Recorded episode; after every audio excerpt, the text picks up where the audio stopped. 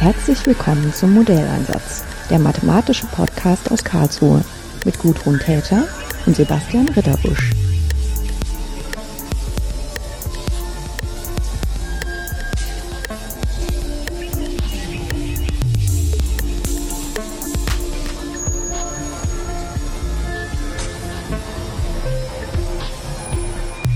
Schönen guten Tag, Laura Keller. Guten Morgen, Frau Täter. Es ist heute äh, nach längerer Zeit mal wieder ein Ausflug nach Zürich für mich, heute an die ETH, hier oben auf dem Berg. Ähm, das Interesse, was mich hierher getrieben hat, ist, äh, mit jemandem zu sprechen, der sich auch mit Strömungen befasst, dabei aber einen ganz anderen Fokus hat als ich in meiner Arbeit. Vielleicht ist es auch ganz gut, so in das Gespräch reinzugehen. Ähm, welche Anwendungen haben Sie denn im Hinterkopf, die Sie so faszinierend finden, dass Sie Ihre ganze Arbeitszeit damit verbringen, die besser verstehen zu wollen? Also bei mir ist das Interesse primär eigentlich ähm, aus der biologisch-medizinischen Richtung her äh, motiviert. Das heißt natürlich, wenn wir uns quasi über, überlegen, dass quasi äh, ein ganz großer Prozentsatz unseres menschlichen Körpers überhaupt schon quasi Flüssigkeit oder Wasser ist, ähm, liegt natürlich da nahe, quasi das auch in die entsprechende Modellierung von Problemen beispielsweise von Blutfluss über Gehirnflüssigkeit ähm, bis zu Tumormodellen natürlich da auch quasi die Idee im Hinterkopf zu haben, das mit Modellen aus der Fluiddynamik abbilden zu können. Und ähm, ja, ich bin eigentlich quasi nicht zuerst quasi klassisch aus der, der, der Mechanik dann quasi in die Biologie reingerutscht, sondern ich komme aus einem eher eigentlich theoretisch-mathematischen Hintergrund. Ich habe mich ursprünglich mit ähm, geometrischen Problemen aus der Analysis befasst und bin dann eigentlich äh, über mehrere Zwischenstufen jetzt schlussendlich eigentlich bei biologisch-medizinisch motivierten Problemen angelangt, die ich zurzeit mit ähm, Methoden aus der Fluiddynamik behandle. Das, was alles biologisch ist, haben das ja eben schon angerissen, das ist ja auch ein riesig breites Feld. So. Ja. Also da gibt es ähm, eigentlich praktisch keine, keine Grenzen. Also ich glaube, man, man könnte sogar, ich würde mich fast ähm, zur Behauptung hinreißen lassen, praktisch jedes fluiddynamische Modell mittlerweile irgendwie äh, biologisch uminterpretieren zu können, dass man das irgendwo dann schlussendlich wiederfindet. Hm. Also sozusagen Prozesse, die man außerhalb des menschlichen oder tierischen Körpers schon verstanden hatte und irgendwie Ingenieurtechnik ähm, der Treiber war. Das kann man dann auch übertragen auf bestimmte Prozesse, die im Körper ablaufen.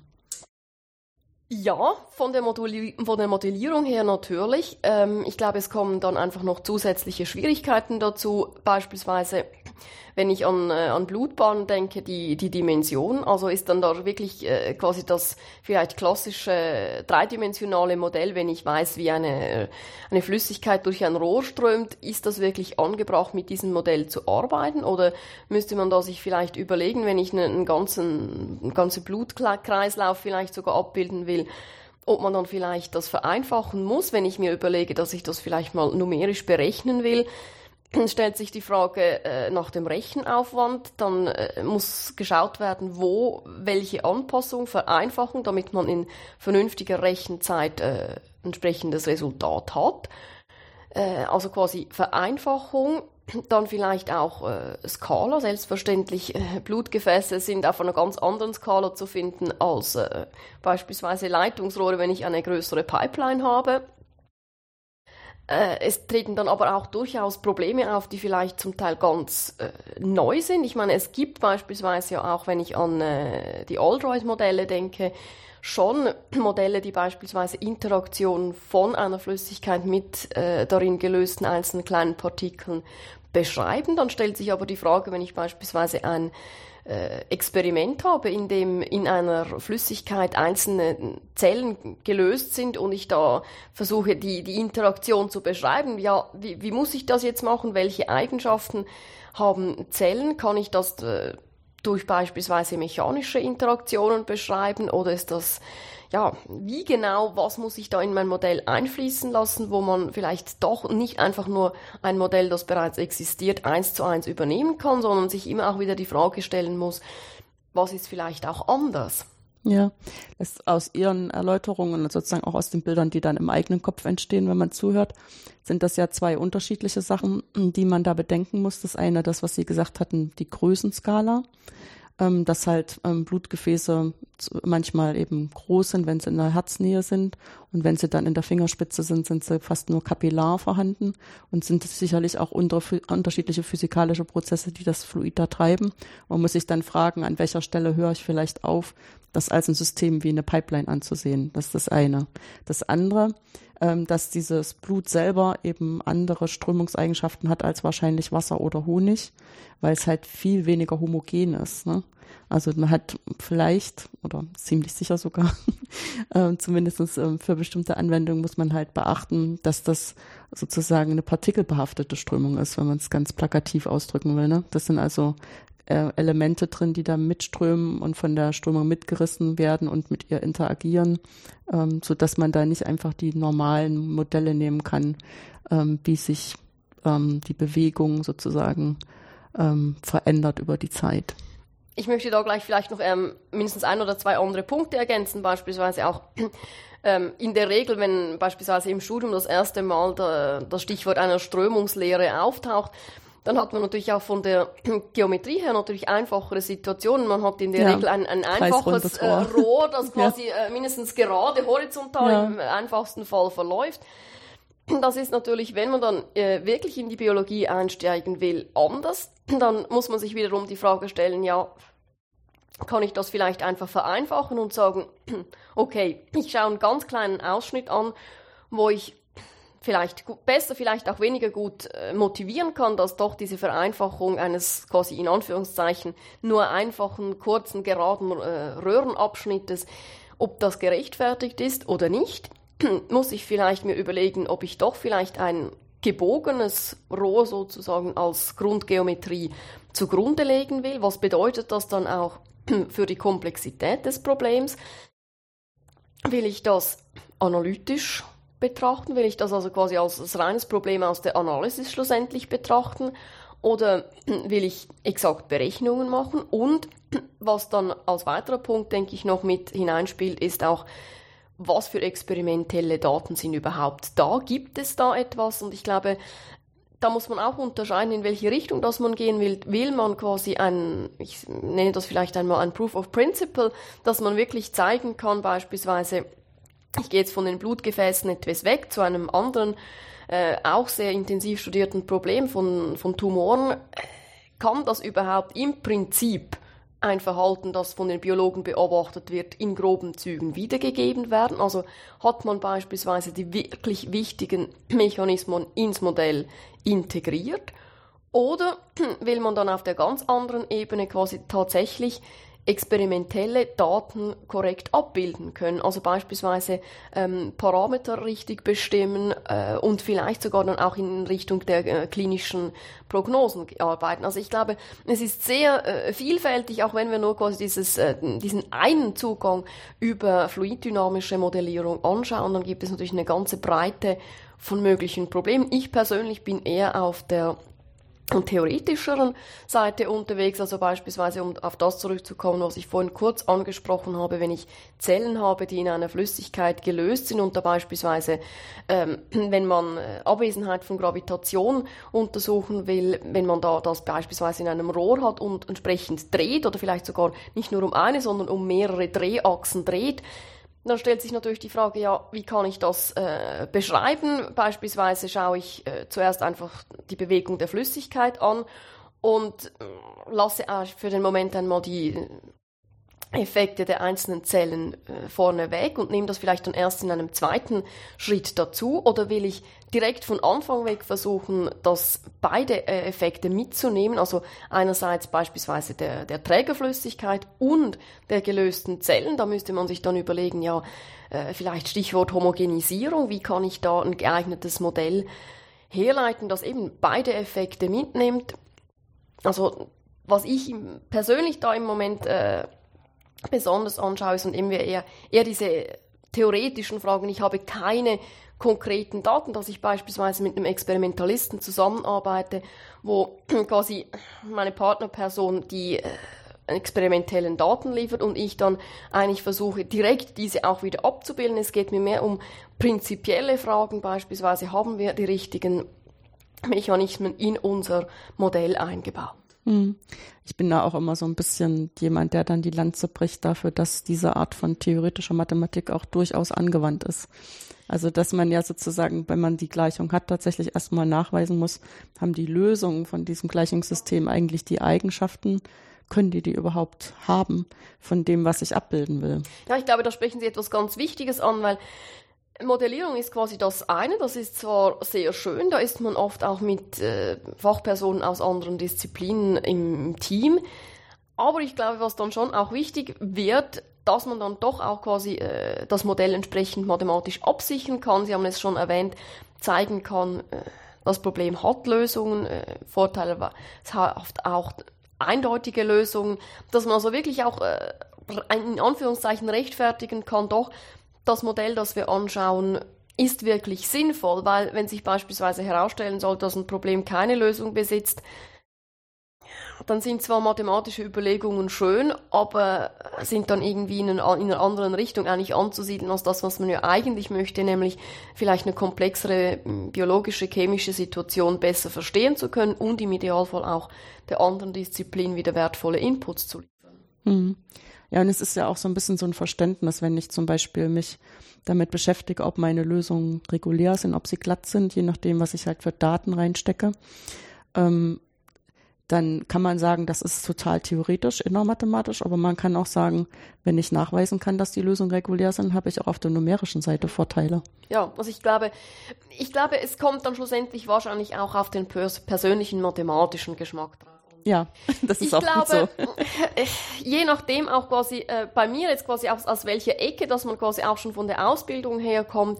Ich sage immer, ich habe dann schlussendlich doch eigentlich lieber ein, ein Problem, das auch mathematisch gewiss, ich sage auch Fleisch am Knochen hat, wo ich, ich quasi noch etwas auch beweisen kann wenn ich dann einfach quasi nur äh, vielleicht einfachste Überlegungen äh, anstellen kann und quasi dann vielleicht noch zwei Zeilen äh, in einem Artikel eines Biologen dazu beisteuern könnte, dann bin ich dann eher skeptisch. Das kann zwar schön sein, weil man vielleicht auch sagen kann, ich habe tatsächlich auch interdisziplinär mit anderen Fachkräften zusammengearbeitet, aber ich glaube auf der mathematischen Seite, mindestens für mich, ist das dann nicht so befriedigend, wie wenn ich quasi äh, im Idealfall natürlich ein Problem habe, das einerseits quasi möglichst viel von der Biologie oder Chemie mitnimmt und auf der anderen Seite aber auch von der Mathematik noch interessante Fragestellungen bringt. Hm. Jetzt hatten Sie so im Vorbeigehen vorhin gesagt, dass es um Strömungen geht, wo zum Beispiel die Gravitation nicht explizit eine Rolle spielt. Wie wirkt sich das denn aus? Also in der Modellierung und dann vielleicht auch, was für Eigenschaften haben die Gleichungen? Also, ich glaube, ich möchte hier so beginnen. Der einfachste Fall natürlich, wenn ich quasi die beiden Stichworte Fluiddynamik oder Strömung und auf der anderen Seite Gravitation mhm. miteinander verknüpfe, dann wäre natürlich das Stichwort äh, die klassischen Businesk-Gleichungen, wo ich quasi äh, schon von den Navier-Stokes-Gleichungen ausgehe, aber eben halt quasi die Anwesenheit der Gravitationskraft als zusätzlich wirkende Kraft einbaue. Bei dem, was ich vorhin angesprochen habe, vielleicht ganz kurz auch, äh, was muss man sich damit vorstellen? Im, Wesentlichen denke ich da beispielsweise an Simulation der Abwesenheit, insbesondere der Gravitationskraft, wo ich also versuche, indem ich beispielsweise äh, in einer Flüssigkeit gelagerte und, und gelöste Zellen beispielsweise um eine oder mehrere Achsen drehen lasse, um eigentlich durch diese Drehbewegung die gemittelte Gravitation äh, zum Verschwinden zu bringen. Da stellt sich dann natürlich die Frage, muss in diesem Modell die Gravitationskraft, beispielsweise wenn ich beginne, dass ich zuerst einmal nur die Flüssigkeit allein modellieren will, muss ich da die Gravitationskraft mitnehmen oder nicht? Oder wie will ich das überhaupt anschauen? Eine Idee wäre hier beispielsweise, dass ich sage, gut, ich vernachlässige einmal die Gravitation, da kann man sich natürlich vorstellen, beispielsweise wenn ich das Ganze in einem äh, ganz kleinen Gefäß gelagert habe, wo ich sagen kann, ja gut, die Unterschiede in der Gravitationskraft, die wären so klein, dass das im Prinzip vernachlässigbar ist. Um die Rechnung auch zu vereinfachen, wenn man dann vielleicht sich überlegt, ich möchte vielleicht doch am liebsten eine explizite Lösung eines solchen Verhaltens, wenn man das vielleicht beispielsweise noch in äh, optimale Zeiten, äh, Laufzeiten eines Experiments umrechnen will. Da kommt natürlich dann die Frage, ja, will ich quasi ein möglichst exaktes Modell oder will ich noch die Möglichkeit haben, möglichst viel auch über die Lösung aussagen zu können? Und ich glaube, was ich auch sehe, was in der äh, Forschungsgemeinschaft gemacht wird, da gibt es auch wieder beide Richtungen. Wobei natürlich bei der Modellierung dann das natürlich unter Umständen so komplexe Modelle sind, dass man im besten Fall noch zeigen kann, es gibt eine Lösung für die konkrete Anwendung. Wenn ich aber beispielsweise die Frage beantworten will, was ist eine optimale Laufzeit, sind dann diese Modelle zu theoretisch. Das heißt, konkret würde man in einem solchen Fall dann sagen, gut, ich modelliere beispielsweise einmal die Flüssigkeit, in welcher die Zellen gelagert sind, indem ich vielleicht die Gravitationskraft für die Flüssigkeit alleine weglasse. Die kann ich dann beispielsweise, wenn ich die einzelnen Zellen anschaue und mich da beispielsweise noch ähm, Bewegungstrajektorien äh, informiere, kann ich da dann die Gravitation wieder mitnehmen. Das heißt also, dass man vielleicht auch äh, gewisse Vereinfachungen macht und versucht quasi wie das Problem in, in einzelne Teilkomponenten aufzuspalten. Hm. In den herkömmlichen Gleichungen ist es ja so, dass wir die Gravitation gar nicht so explizit betrachten, sondern ähm, dadurch, dass das halt so ein Potenzial ist, kommt die in der Gleichung als ein Gradient vor und wird dann mit in das, was wir als Druck bezeichnen, genau. ähm, versteckt sozusagen. Deswegen ist das dann auch gar nicht mehr so ein richtiger mechanischer Druck, wie man den sich eigentlich immer so vorstellt, sondern wenn dann das ein hydromechanischer Druck. Und hat auch ein bisschen was tatsächlich damit zu tun, wie eine Flüssigkeit das Fließen typischerweise gestaltet. Äh, unter, also sozusagen einfach nur, zum Beispiel wenn es in Ruhelage ist, dann ist das das, was man, was man sieht, den hydrodynamischen Druck.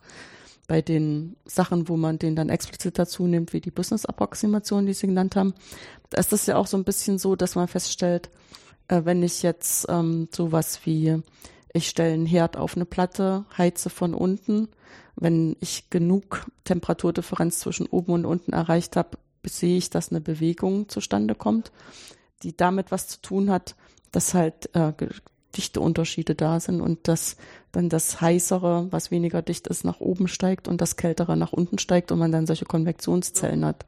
Und da sieht man, dass man explizit irgendwie diese, ähm, diese Auftriebskräfte modellieren kann, die natürlich total einfach Gravitationswirkung sind. Ne?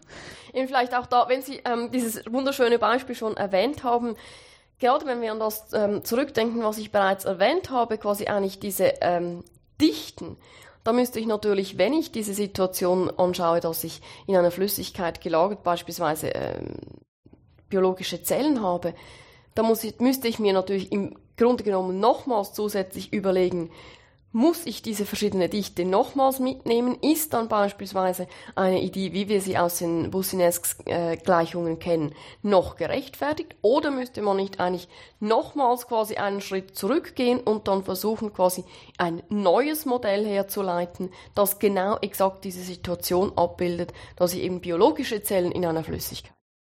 Hm. Ja, und ich finde, das ist auch schon immer gar nicht so einfach. Also zum Beispiel das zu, also die Business-Approximation wird sehr viel genommen, weil die einfach sozusagen die einfachste Möglichkeit ist, das zu beschreiben und das ein Prozess ist, der in sehr vielen unterschiedlichen ähm, Kontexten vorkommt. Aber und mathematisch mittlerweile auch relativ ja, gut schon verstanden ist. Es, es, ist tatsächlich so, dass das mathematisch extrem ästhetisch ist, was man da mittlerweile rausgekitzelt hat. Das stimmt, deswegen ist es für uns auch faszinierend. Aber äh, es lässt sich tatsächlich so kontinuumsmechanisch gar nicht so einfach begründen, warum das ein gutes Modell ist. Das ist und das macht, so, haben Sie sozusagen jetzt so zwischen den Zeilen ja dasselbe Problem auch, wenn Sie sagen, äh, das gut verstandene Modell ist wahrscheinlich zu einfach, aber wo geht man von da hin? Richtig, und quasi, was will man? Will man auch quasi dann sagen, okay, ich habe jetzt vielleicht ein Modell, das mehr oder weniger gut die tatsächlich zu untersuchende Situation abbildet? Will man jetzt quasi mathematisch mehr in die Details gehen oder hat man vielleicht ganz konkrete Fragen, wo man dann vielleicht doch noch weitere Abstriche ans Modell machen muss, dass man vielleicht sogar noch weiter vereinfacht und sagt, ja, schlussendlich möchte man ja beispielsweise nicht nur Existenz und Eindeutigkeit, sondern auch noch konkretere Eigenschaften der Lösungen herausarbeiten können. Mhm. ja, so Langzeitverhalten, ob es dann wächst oder fällt und genau. ob sich irgendwelche Effekte aufschaukeln können oder ob die gedämpft werden. Sowas ist ja auch immer ganz interessant. Ja, ähm, jetzt ist es ja so, wenn ich ähm, Navier-Stokes angucke, das ist schon eine nichtlineare Gleichung und wir haben auch damit ein paar grundlegende Probleme, äh, wo wir noch nicht so richtig wissen, wie wir die lösen sollen. Aber es ist dafür, dass sie nicht linear sind, noch relativ gut lösbar, weil die Nichtlinearität eine ganz bestimmte Struktur hat, mit der man gut arbeiten kann. Wenn ich jetzt zu Business übergehe, wird das nicht wirklich schwieriger. Es ist halt so, dass man irgendwie so in einer Iteration von zwei ähnlichen Gleichungen sich irgendwie da durchhangeln kann, sowohl auf der analytischen Seite als auch wenn man dann Numerik dafür macht. Wenn man jetzt in Kauf nimmt, äh, dass man ganz andere Nichtlinearitäten zulassen muss, dann wird es ja auch mathematisch viel komplexer. Das ist so natürlich komplex. Auf der anderen Seite könnte man vielleicht auch sagen, etwas spannender. Wobei, wenn man quasi ähm, die Regularität, die Sie bereits angesprochen, anschaut, wenn ich auch denke beispielsweise an bestimmte Probleme aus der geometrischen Analysis, wo man natürlich auch wieder Strukturen hat, wo man beispielsweise ähm, Strukturen einer, äh, einer Determinante hat, wo man natürlich selbstverständlich diese Struktur ausnutzt. Ich glaube, nur einfach quasi eine beliebige Nichtlinearität noch hinzuzufügen oder äh, mit ins Modell zu integrieren, ich glaube, da muss man dann irgendwann auch ehrlich sein und sagen, wahrscheinlich ist dann auch die Chance, dass man da dieses Modell noch entsprechend gut auch ähm, untersuchen kann, so klein oder äh, respektive wird das Modell so komplex, dass es wahrscheinlich doch äh, mindestens das, was wir bis jetzt an Wissen zusammengetragen haben, eigentlich schon von Vorteil ist, gewisse Struktureigenschaften zusätzlich noch ausnutzen zu können. Hm. Wenn Sie geometrische Analysis sagen, dann gehen in meinem Kopf gleich die Bilder von Seifenblasen los. Also ist so das, das was richtig. mir als erstes so einfällt, äh, wo man ja auch weiß, dass eigentlich der Mechanismus dahinter ist relativ klar. Also man hat ein Objekt, was eine Oberflächenspannung hat und versucht unter dieser Oberflächenspannung für sich die energiebeste, optimale ähm, den Zustand sozusagen herzustellen, verändert sich damit über der Zeit, bis er in so einem Zustand ist, der optimal ist irgendwie. Und zum Glück bei Seifenblasen sieht das auch noch schön aus. Aber die Gleichungen, die das beschreiben, sind natürlich trotzdem schon ähm, relativ komplex, weil halt die Oberflächenspannung so ein komplexes Objekt ist. Es hat allerdings eben auch bestimmte Struktureigenschaften, wie Sie gesagt haben. Äh, richtig, ich möchte quasi diese Idee muss. noch ähm, aufgreifen und vielleicht etwas äh, weiterentwickeln, wenn wir schon in diesem biologischen Kontext sind ähm, müsste man dann selbstverständlich quasi auch die, die Helfrich-Energie erwähnen, quasi im, im Wesentlichen eigentlich ähm, mittlere Krümmung der Oberfläche. Ähm, auch da ist es natürlich so, da kann man natürlich, wenn man sagt, gut, man macht vielleicht eine Vereinfachung des Modells, man nimmt also nicht alle Terme mit, sondern nur die Terme höchster Ordnung, dann wäre man bei der sogenannten Wilmot-Energie. Die kann man selbstverständlich natürlich auch ähm, benutzen, um beispielsweise bestimmte Vesikel zu modellieren. Da kann man dann auch relativ schön zeigen, dass äh, wirklich quasi Zustände kleinster Energie wirklich realisiert werden. Beispielsweise kann man damit auch äh, verschiedene Formen, also beispielsweise ob das wie äh, ein Donut aussieht oder ob das wie eine Sphäre aussieht, kann man da durchaus auch äh, mit diesem mathematischen Modell erklären. Wenn man aber quasi in die mathematischen, technischen Details einstiegt, dann sieht man da auch recht schön, es ist zwar nicht auf den ersten Blick offensichtlich, aber auch da hat man dann äh, beispielsweise eine antisymmetrische Struktur. Also diese Nichtlinearitäten, die dann auftreten, die haben eine bestimmte Struktur, die es dann auf der mathematischen Seite uns erst überhaupt erlauben, beispielsweise Regularität dann schlussendlich äh, abzuleiten. Hm. Ja, ich meine, für mich ist es, klingt das auch total überzeugend, dass wenn man ähm, groß geworden ist in dieser Art von nichtlinearer Analysis, dass man dann, wenn man das äh, Arbeitsgebiet ein bisschen äh, verschiebt, weil sozusagen auch die Mathematik sich ja weiterentwickelt, dass man dann an der Mathe in der biologischen Mathematik guckt, wo kann man denn eigentlich jetzt ähnliche Methoden ähm, einbringen braucht natürlich dann noch andere Sachen dazu. Ne? Ich glaube, das ist natürlich von meinem persönlichen Werdegang jetzt äh, insofern eigentlich schon naheliegend, dass quasi natürlich diese äh, Modelle, wie Sie richtig gesagt haben, auch gewisse Gemeinsamkeiten haben, dass man vielleicht auch gleiche Probleme, eben Existenz, Eindeutigkeit, Eigenschaften von Lösungen natürlich studiert, gewisse äh, Techniken, beispielsweise Energiemethoden, die sind natürlich dann schon äh, für, für viele Probleme auch gemeinsam. Das taucht immer wieder auf. Es gibt aber natürlich auf der anderen Seite auch Kollegen, die dann irgendwann sagen, ich möchte jetzt noch eine ganz komplett neue Richtung Mathematik in meine Arbeit einfließen lassen. Und wenn wir natürlich die ganzen möglichen biologischen, biomedizinischen, allgemein naturwissenschaftlichen Anwendungen anschauen, dann gibt es, würde ich mal sagen, praktisch jede Art von Mathematik, die irgendwo da wieder eingesetzt werden kann und sich als nützlich erweisen kann. Also ich glaube, da möchte ich auch ein bisschen äh, fair sein gegenüber dem, was auch Kollegen machen, beispielsweise auch aus der Statistik, wenn es darum geht, äh, mögliche Ursachen zu identifizieren.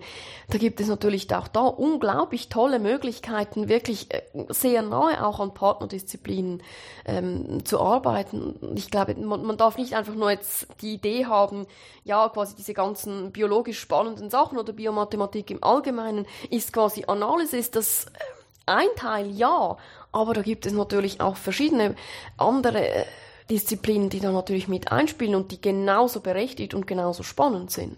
Ja, ich finde auch, das ist schön an der Mathematik, dass es für jeden da ein Kämmerchen gibt. und am schönsten ist, wenn man sich dann auf dem Flur trifft und feststellt, man ist gar nicht so unterschiedlich. Ja, und wenn man dann entsprechend auch beispielsweise Synergien nutzen kann. Ja. Ich glaube, das Offensichtlichste ist vielleicht gerade ähm, für jemanden wie mich aus der Analysis, wenn ich beispielsweise mit einem Kollegen aus der Numerik etwas zusammen ähm, studieren kann, wo, wo jeder eigentlich seine Stärke einfließen lassen kann und man dann in Zusammenarbeit noch ähm, viel mehr eigentlich aus einem Problem herauskitzeln kann. Mhm. Jetzt fällt mir ein, dass mit dem äh, keiner Gravitation und da werden auch Experimente dazu gemacht, aber ähm, eigentlich ist das sozusagen der Standardort für ohne Gravitation das Weltall.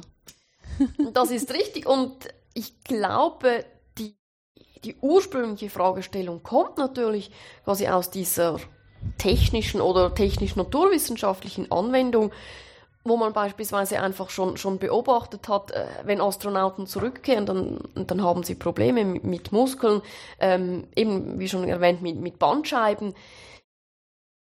Ja, und es gibt natürlich auch quasi Experimente, beispielsweise auch äh, beispielsweise mit Ratten, die wirklich quasi dann äh, auf die Raumstation hochgeflogen werden, da eine gewisse Zeit verbringen, die kommen zurück, man, man versucht sich das auf physiologischer Ebene anzuschauen wenn wir aber daran denken, wie viel Zeit und, und vor allem auch Geld sowas kosten würde, dann stellt sich natürlich schon relativ schnell die Frage, ja, wenn natürlich die Gravitation wirklich so zentral wie vermutet wird und in letzter Zeit auch immer mehr auch tatsächlich nachgewiesen wird, dass dem so ist, kann man das nicht auch vielleicht einfacher und, und kostengünstiger untersuchen? Und wie? Eben, das wären dann quasi die, die Experimente. Mhm. Die, äh, im Wesentlichen kann man sich das so vorstellen, wir haben einfach einen Zylinder, der im, im einfachsten Fall horizontal gelagert ist und den man um seine Symmetrieachse rotieren lässt. Und die Idee ist dabei einfach, wenn ich mir vorstelle, dass ich da quasi irgendwo ein, ein kleines äh, Teilchen bin, das in äh, dieser Flüssigkeit, die da rotieren gelassen wird, mich befinde, dass wenn ich mir in jedem Zeitpunkt quasi meiner Bewegung überlegen würde, wohin zeigt mein Gravitationsvektor, wenn ich das geschickt wäre, und das ist dann quasi ein, ein technischer Punkt hier, der von der biologischen Seite mit in diese Experimente einfließen muss, ich muss die Drehgeschwindigkeit selbstverständlich so wählen, dass ich mich als Zelle nicht jeweils wieder anpassen kann, so dass ich wirklich den Effekt ausnutzen kann, dass der Gravitationsvektor aus meiner Sicht einmal nach unten einmal nach oben zeigt, so dass sich das also tatsächlich im Durchschnitt zu Null ausmittelt. Mhm. Ja, ich meine, was man sich ja wirklich vorstellen kann, wenn man nicht arbeiten muss mit seinen Muskeln gegen diese Kraft, die wir, der wir halt ausgesetzt sind. Also weiß ich, wenn man vom äh, Limmertier hochläuft zur ETH, da merkt man ja schon, dass man da arbeiten muss, die Treppe hoch ähm, dass man ähm, auf der Raumstation irgendwie dafür sorgen muss, dass die trotzdem ihre Muskeln benutzen. Aber was ich halt so ein bisschen erschreckend finde oder überraschend, äh, dass man auch dann die Vermutung hat, dass tatsächlich auch die Blutströmung sich oder überhaupt alles, was im, im Körper dann an Flüssigkeiten unterwegs ist und ohne Gravitation halt sich so stark unterscheiden, dass man es messen kann. Das ist richtig und ich möchte vielleicht an dieser Stelle auch noch ergänzen, es ist nicht einfach so, vielleicht ähm, mag jetzt jemand denken, ja, das sind ja so wenige, ich meine, die paar Astronauten, was kümmert uns das eigentlich, ob jetzt die ein Problem haben und ob die Gravitation wirkt oder nicht? Also Ja, was natürlich in dem Sinn auch der, der zweite und eigentlich, ich denke, fast noch wichtigere Punkt ist, dass eigentlich die genau gleichen physiologischen Befunde da sind bei Personen, die über längere Zeit beispielsweise in einem Spitalbett liegen müssen. Und ich glaube, da sieht man dann auch, dass das Potenzial, das solche Forschung überhaupt mitbringen kann. Also wo man dann wirklich beispielsweise auch die Fragen stellen kann, gibt es geeignete Möglichkeiten, beispielsweise durch, durch Therapiepläne, durch Physiotherapie, genau diesen negativen Effekten entgegenzuwirken. Es geht also nicht einfach nur darum, sich um ein paar äh, Astronauten oder um ein paar Ratten, die einmal auf die Weltraumstation geflogen werden, sich um die zu kümmern, sondern dass das wirklich auch ganz konkrete Anwendungen eigentlich für eine viel größere Bevölkerungsschicht. Hm. Bei, bei, bei den Leuten, die dann fest liegen müssen, ist es ja nicht so, dass die Gravitation fehlt, sondern da fehlt dann, dass man sich selber gegenüber der Gravitation unterschiedlich ähm, legen kann. Ne? Richtig, also insbesondere quasi, ja. wenn man ähm, das Rückgrat anschaut, dass da halt dann in überspitzt formuliert die Gravitationskraft eigentlich in die falsche Richtung zeigt. Ja, das stimmt. Ja. Und das quasi auch ähm, das, ähm, was wir aus dem Alltag kennen, quasi. Am Morgen steht man auf, dann bewegt man sich für eine gewisse Anzahl Stunden äh, in einer vertikalen Position, geht am Abend wieder schlafen, dann wird es wieder horizontal, dass eigentlich genau dieser Wechsel wann und, und wie wirkt die Gravitationskraft, dass eigentlich genau die, dieses auch periodische Abwechseln eine zentrale, eine zentrale Rolle spielt. Nicht nur einfach Gravitationskraft ist da oder nicht da, sondern auch wie und quasi in, ein, in, in welchem Rhythmus, auch mit welchem Muster das, das stattfindet. Hm. Was sind denn jetzt ähm, mathematische Fragen, die jetzt gerade auf Ihrem Schreibtisch liegen? Das ist einerseits natürlich schon das, was ich vorher auch schon mehrfach angesprochen habe, diese ganzen Problematiken, die auftauchen, wenn ich diese Simulationsmodelle, diese Simulationsexperimente anschaue. Ich habe in Flüssigkeit gelöste Zellen, beispielsweise, dass man auch bei diesen Experimenten beobachten kann, dass diese Zellen, je länger man diese Rotation laufen lässt, immer mehr sich an den Rand des ähm, umschließenden Gefäßes bewegen beispielsweise, wie lange kann, muss ich so ein Experiment laufen lassen? Kann man da das irgendwie mathematisch analysieren? Dann natürlich quasi diese eine, vielleicht etwas angewandtere, in Anführungszeichen auch praktischere Frage. Dann natürlich auch die ganze Frage, äh, wie kann ich so eine Situation überhaupt modellieren? Und da bin ich eigentlich auf äh, zwei Schienen unterwegs. Die eine Idee ist, dass ich quasi Flüssigkeit und darin gelagerte Zellen versuche in zwei verschiedenen Schritten anzuschauen, um natürlich möglichst auch möglichst viele Eigenschaften neben Existenz und Eindeutigkeit noch mitnehmen zu können. Und auf der anderen Seite eben auch quasi kann ich dieses, diese zusammengesetzte neue, in Anführungszeichen, ähm, Flüssigkeit, die eben aus gelösten Zellen und Trägerflüssigkeit besteht, kann ich da die ähm, vielleicht mit einem neuen Modell beschreiben, also ähm, Richtung Homogenisierung. Ist das etwas, das ähnlich aussieht wie ein Aldroyd-Modell oder eben nicht? Welches sind die Effekte, die berücksichtigt werden müssen? Kann ich beispielsweise die Zellen ähm, als harte Kügelchen anschauen oder muss ich da etwas modellieren, das äh, flexibel ist? Muss ich da etwas äh, anderes, ein anderes Modell hernehmen? Also ja, das sind so die, die wichtigsten Fragen, die mich im Moment antreiben. Hm. Wobei, wenn man sagt, ein Oldroyd wäre zum Beispiel das etwas einfachere Modell oder das klassisch bekannte Modell, das ist ja auch schon hochlinear, nicht linear. Das ist selbstverständlich so und insbesondere, wenn man natürlich da in, in die Details auch einstiegt, quasi, wie das dieses Modell überhaupt zustande kommt, dann sieht man natürlich, wenn man jetzt da versucht, das ähm, anzupassen, dass da natürlich schon auch noch die, die eine oder andere mathematische Herausforderung auf einen wartet. Hm. Weil ich meine, wir, wenn man ein bisschen drüber nachdenkt, wie man überhaupt sinnvoll Modelle aufstellen kann, dann ist ja immer ein zentraler Aspekt, dass ich ähm, sozusagen mich auf die Geschwindigkeitsänderungen ähm, also erstmal konzentriere. Mhm also sozusagen der Gradient der Geschwindigkeit, wobei ich dann feststelle, der ist nicht unabhängig vom gewählten Koordinatensystem. Damit ist es keine gute Größe. Aber eine gute Größe ist, wenn ich den Geschwindigkeitsgradienten hernehme, ist das ja eine Matrix. Wenn ich das ähm, in, sozusagen transponiere und die beiden Sachen zusammennehme, dann habe ich so eine Art symmetrisierten Geschwindigkeitsgradienten. Und das ist eine gute Größe, um ähm, die Reaktion des, der Flüssigkeit zu messen auf die Bewegung an und für sich. Also sozusagen diese Änderungen in der Geschwindigkeit, die da passieren. Und wenn ich ähm, sage, ich habe äh, die, die einfachsten Materialgesetze, dann ist das sozusagen mit einem Viskositätsfaktor davor. Ich nehme die Divergenz von diesem äh, symmetrisierten Geschwindigkeitsgradienten und das ist das allereinfachste Fließmodell fürs Fließen an und für sich. Also ich habe dann nebenbei auch noch das, was in der Ruhelage passiert, was halt im Druck abgebildet wird, aber das Fließen an und für sich ist so. Und ähm, habe dann noch den Transport und das ist halt mein nichtlinearer Term bei Ultroid B ist das ja viel, viel komplexer, was ich da mit dem symmetrisierten Geschwindigkeitsgradienten mache. Richtig, also quasi, ich möchte da vielleicht ähm, etwas nochmals quasi zurückgehen, mhm. ähm, was da quasi eigentlich äh, wirklich einfließt, und zwar quasi schon auch die Idee, dass das nicht einfach nur quasi harte Kügelchen sind, die da eingelagert sind, sondern dass man sich das eigentlich ähm, am einfachsten so vorstellen kann, dass ich wie ganz kleine äh, Federn habe, die quasi schon zwei Kügelchen, aber mit einer Feder dazwischen, also wo ich nochmals quasi auch beispielsweise gegenseitige Effekte, also Druck einerseits der Flüssigkeit, dann aber wieder Reaktion dieser einzelnen gelagerten Teilchen da drin, das ist natürlich so, und ich meine, wenn man auch quasi von Oldroid spricht, dann, dann muss man sich auch wieder bewusst werden, auch da gibt es nochmals verschiedenste ja. Ab, äh, Unterkategorien ja. von Modellen wo man sich dann auch wieder überlegen muss, äh, wenn man auch in die Literatur schaut, welche sind die Modelle, die tatsächlich verwendet werden, äh, welche haben vielleicht gewisse Probleme, wo hat man überhaupt schon beispielsweise Existenz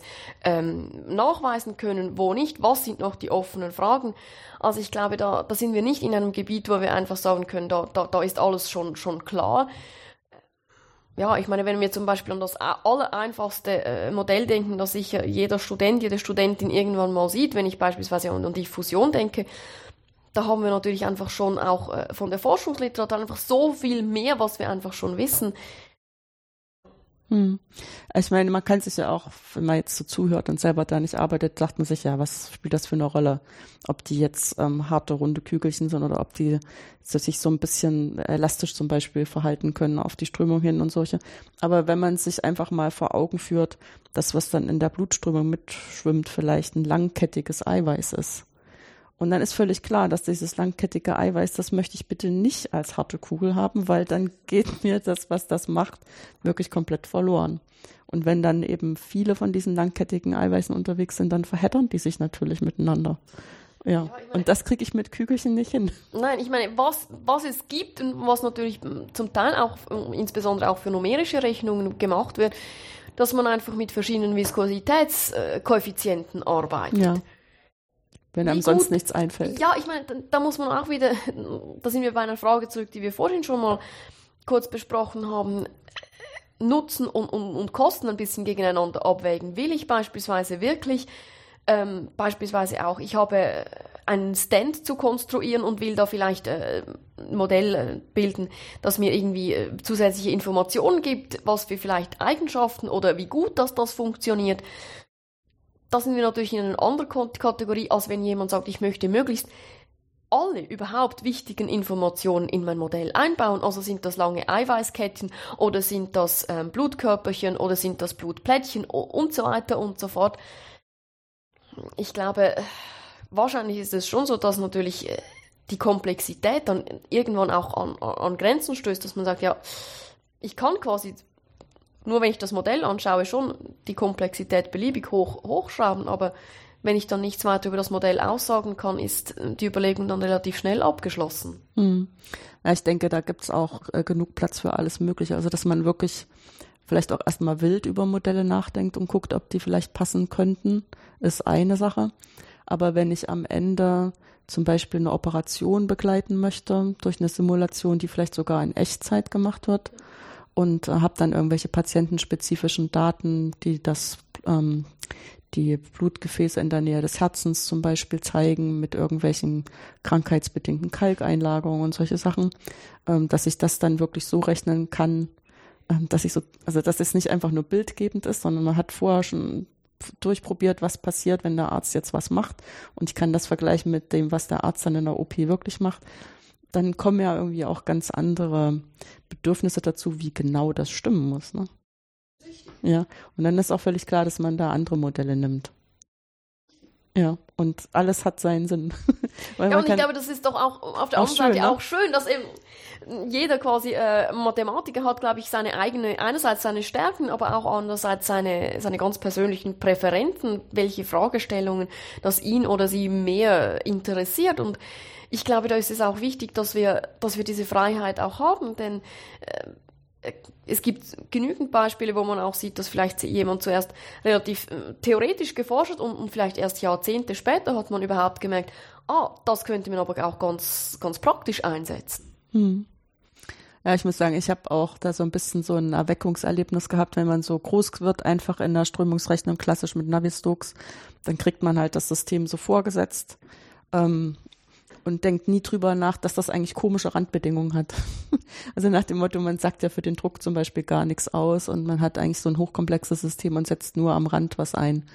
Und dann, wenn man äh, dazu übergeht, die Materialeigenschaften ein bisschen komplexer zuzulassen, also wir nennen das immer Newton, wenn es wirklich nur diese lineare Abhängigkeit hat und irgendwas nicht Newtonsches zu erlauben, was also nicht linear ist in dem Zusammenhang, äh, dann stellt man fest, oh Mist, was mache ich jetzt eigentlich für Randbedingungen? Von dem, was ich messen und einstellen und so kann, ist das nicht anders als für Navier-Stokes, ja? Ja, und ähm, dann ist mir erstmal so aufgefallen, ja, äh, das mit der Modellierung, da muss man einerseits auch schon sehr sorgfältig drüber nachdenken, weil das ist auch schon wirklich harte Mathematik, um dann nachweisen zu können, ja, die Randbedingungen, die ich setze, sind sinnvoll und die machen mein System wohl definiert. Und auf der anderen Seite nachzuweisen, dass das auch wirklich irgendwelche physikalischen Nach Eigenschaften wirklich nachspielt. Ne? Ich meine, es geht ja auch dann nicht nur einfach darum, dass quasi das, was wir als Mathematiker vielleicht als naheliegend oder quasi einen, einen schönen Term ansehen würden, sondern dass das quasi dann auch wirklich ähm, aus den physikalischen Grundgesetzen eigentlich hergeleitet ist. Also, dass man dann quasi nicht nur eigentlich quasi rein mathematisch arbeitet, sondern quasi relativ viel auch über die Physik dann auch verstehen muss, um da entsprechend auch ein geeignetes, wirklich sinnvolles Modell aufzustellen. Hm.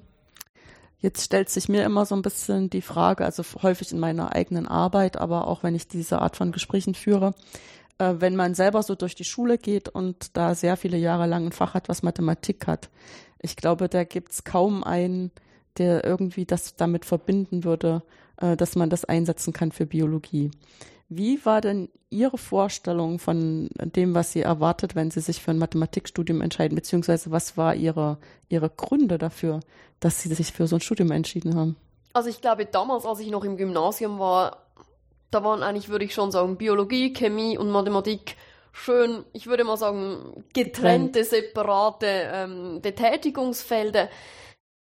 Ich glaube in dem Sinn, was mir einfach auch speziell Spaß gemacht hat, quasi, wenn ich das verglichen habe mit anderen Fächern, beispielsweise Geografie. In der Mathematik musste ich nicht zuerst Länder und Hauptstädte und, und, und auswendig lernen, und, und, sondern ich konnte in Anführungszeichen zuerst mal etwas verstehen und dann konnte ich aber eigentlich jedes damit verwandte Problem lösen. Selbstverständlich in, in diesem geschützten äh, Schulumfeld hat das funktioniert. Aber ich glaube einfach wirklich etwas verstehen, und dann ausführen. Mhm. Und nicht eigentlich diese Idee, ich muss zuerst so viel auswendig lernen, bis ich dann überhaupt etwas damit machen kann. Mhm. Und dieser Übergang von der Schule zur Universität, war das eher befreiend oder erschreckend? Das ist jetzt sehr zugespitzt gefragt. Aber ich frage das einfach aus dem Hintergrund, dass wir halt feststellen, dass gerade diese Grundlagenausbildung in Analysis und Algebra, das bringt doch manche ganz schön aus dem Tritt, weil es halt dann der Moment ist, wo sie feststellen, dass die universitäre äh, Mathematik nicht in allen Punkten dem entspricht, was sie sich darunter vorgestellt haben und dann auch erstmal harte Arbeit dran ist. Also da hatte ich das Glück, dass ich eigentlich schon ähm, einen Bekannten hatte, der mir schon vor Studienbeginn mal gesagt hat, quasi, also du weißt schon, dass das dann nicht einfach das gleiche ist wie mhm. während des Gymnasiums hat mir dann auch schon früher mal so ein bisschen Literatur gegeben, dass ich da ein bisschen schnuppern konnte. Und ich muss sagen, ich habe eigentlich diesen Übergang nicht so als abrupten Bruch erlebt. Was äh, ich später natürlich, ich bin in die Analysis gegangen, also hat mir das natürlich schon auch ähm, ohne Überraschung am Anfang des Studiums sehr gefallen. Und ich glaube, da hatte ich eigentlich diesen Übergang als relativ fließend, muss ich ehrlich gestehen, empfunden. Klar, wenn man sich, sich überlegt, dann kommt, kommt die Epsilontik, dann äh, betrachtet man Stetigkeit mit ganz anderen Mitteln, man hat einen ganz anderen Blickwinkel drauf. aber das hat, hat mir eigentlich sehr gut auch gefallen. Das, das war eigentlich schon auch das, was ich, was ich wollte. Ich, mir war, glaube ich, schon bewusst, es ist nicht einfach quasi nur noch komplexeres Rechnen, sondern dass da wirklich auch eine, eine andere Herangehensweise mehr eigentlich das, das Erstellen eines Gedankengerüsts oder eines Gedankengebäudes vielleicht besser gesagt im Vordergrund steht. Ich glaube, die größere Überraschung, wenn überhaupt Überraschung das richtige Wort ist, war die lineare Algebra. Weil wir hatten schon lineare Gleichungssysteme, vielleicht ein bisschen mit Matrizen rechnen, das vielleicht für die Logik ein bisschen anwenden und so weiter. Aber da die, die doch dann relativ rasch auch komplexeren Überlegungen mit, äh, mit abstrakten Räumen, das, ich glaube, wenn ich auch mich so ein bisschen zurückdenke, wie das auch von meinen Kollegen und Kolleginnen damals erlebt wurde, ich glaube, da ist schon nicht die größere Neuerung eigentlich im Vergleich zu dem, was man aus dem Gymnasium kennt. Hm. Ich kann mich noch erinnern, dass unser ähm, Algebra-Professor damals in der ersten Stunde gefragt hat, was ist eigentlich eine Zahl? Und dann äh, ist es schon ein bisschen so auf den Brennpunkt.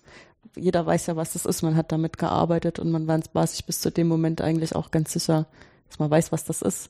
Aber man kann es überhaupt nicht definieren.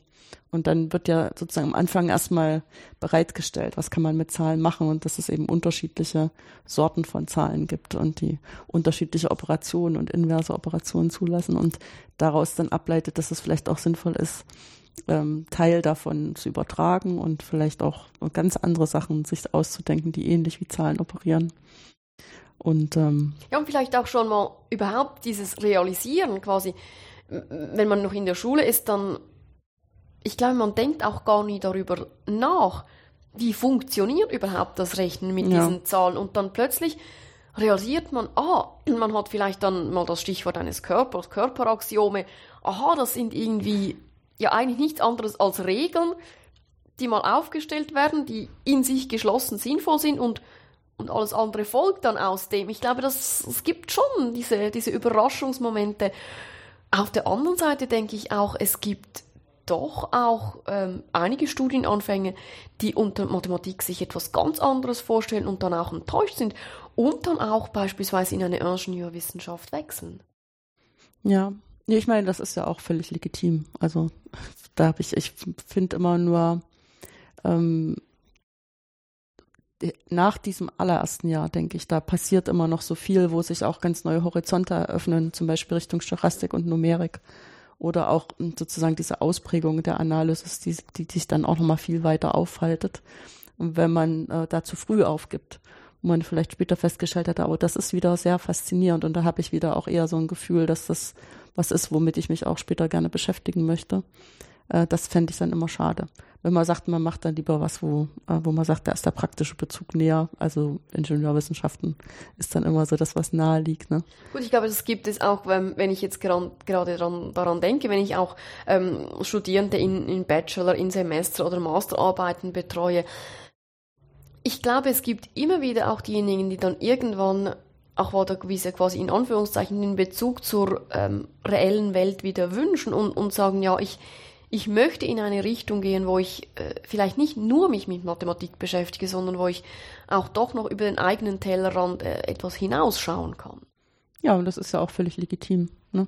Also ist beides legitim, dass man sagt, man möchte als Abschlussarbeit einfach mal richtig spinnen dürfen oder man möchte irgendwas machen, wo man hinterher am Küchentisch erzählen kann. Also das habe ich jetzt besser verstanden und das nützt dann an der und der Stelle. Ja, und ich meine, das ist ja auch schön, dass man auch im Studium diese Freiheit hat. Mhm. Ähm, ich denke schon, ein, solides Grund, äh, Grundstudium, wo einfach mal die notwendigen äh, Grundkenntnisse vermittelt werden und aber nachher auch quasi diese, diese Freiheit, wo man auch wieder sagt, jeder, jede kann dann individuell die Kurse belegen, für die man am meisten brennt. Mhm.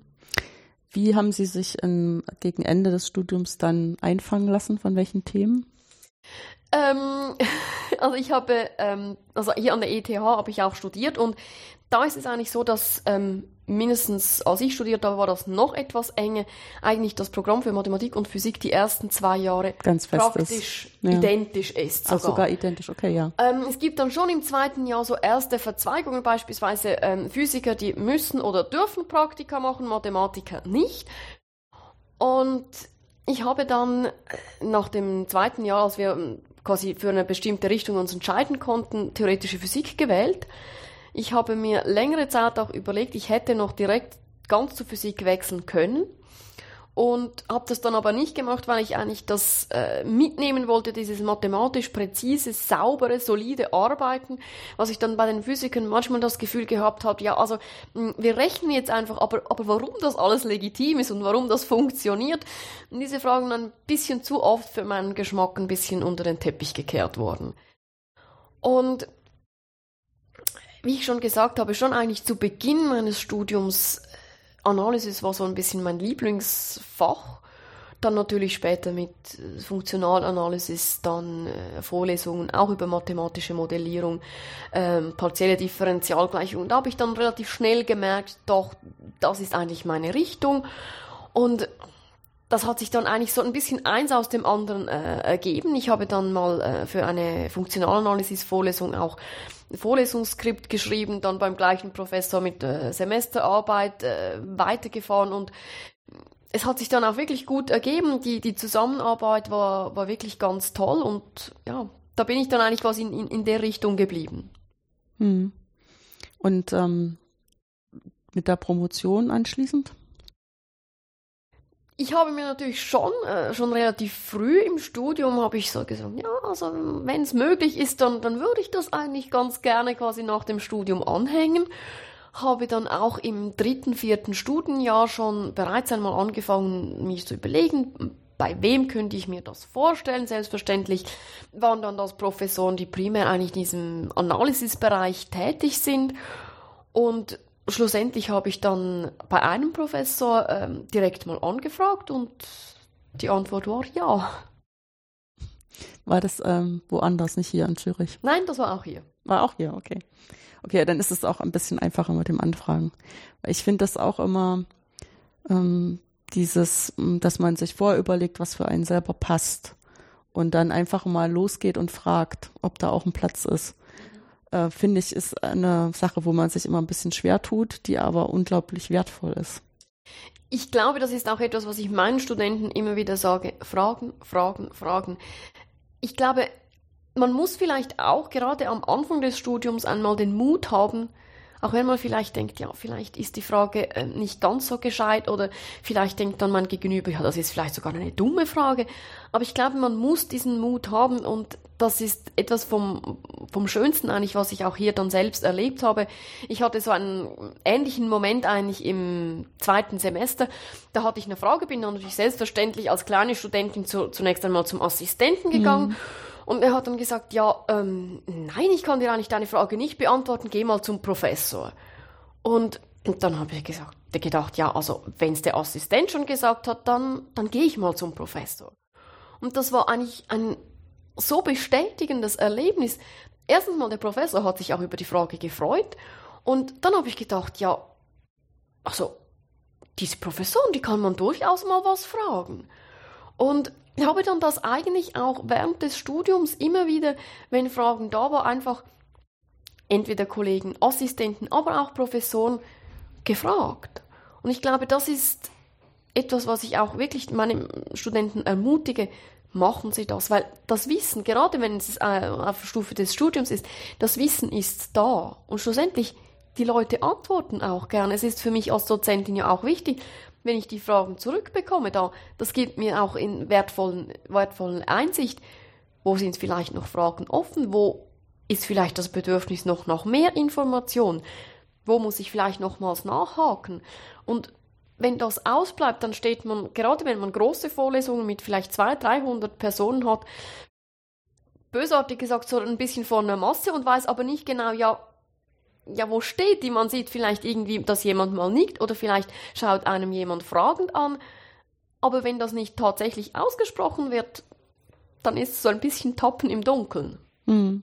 Er ist auch immer so ein Zeichen, wenn man einen Fachvortrag gehört hat und hinterher gibt's keine Frage.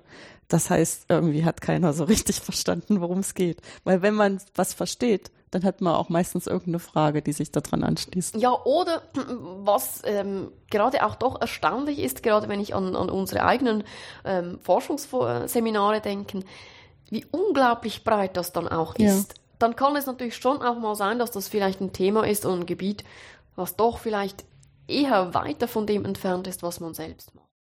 Und ich glaube, es gibt dann schon in dem Sinn, ich glaube, man muss auch unterscheiden, quasi die Fragen im Plenum nach mhm. so einem mhm. Vortrag und, und was dann nachher. Unter vier Augen kann man Dass ja man auch. dann vielleicht mhm. eher mal, wenn man quasi eine, eine Frage hat, vielleicht eher als Person, die vielleicht etwas weiter von dem vorgetragenen ähm, Gebiet entfernt ist, dass man vielleicht dann eher dann nachher persönlich unter vier Augen, wie Sie das schon angesprochen haben, versucht, die Frage zu stellen, wo man denkt, ja, also ich meine, wenn alles schon schon Experten sind, dann ja, ist es vielleicht nicht ganz so opportun, meine Frage jetzt zu stellen.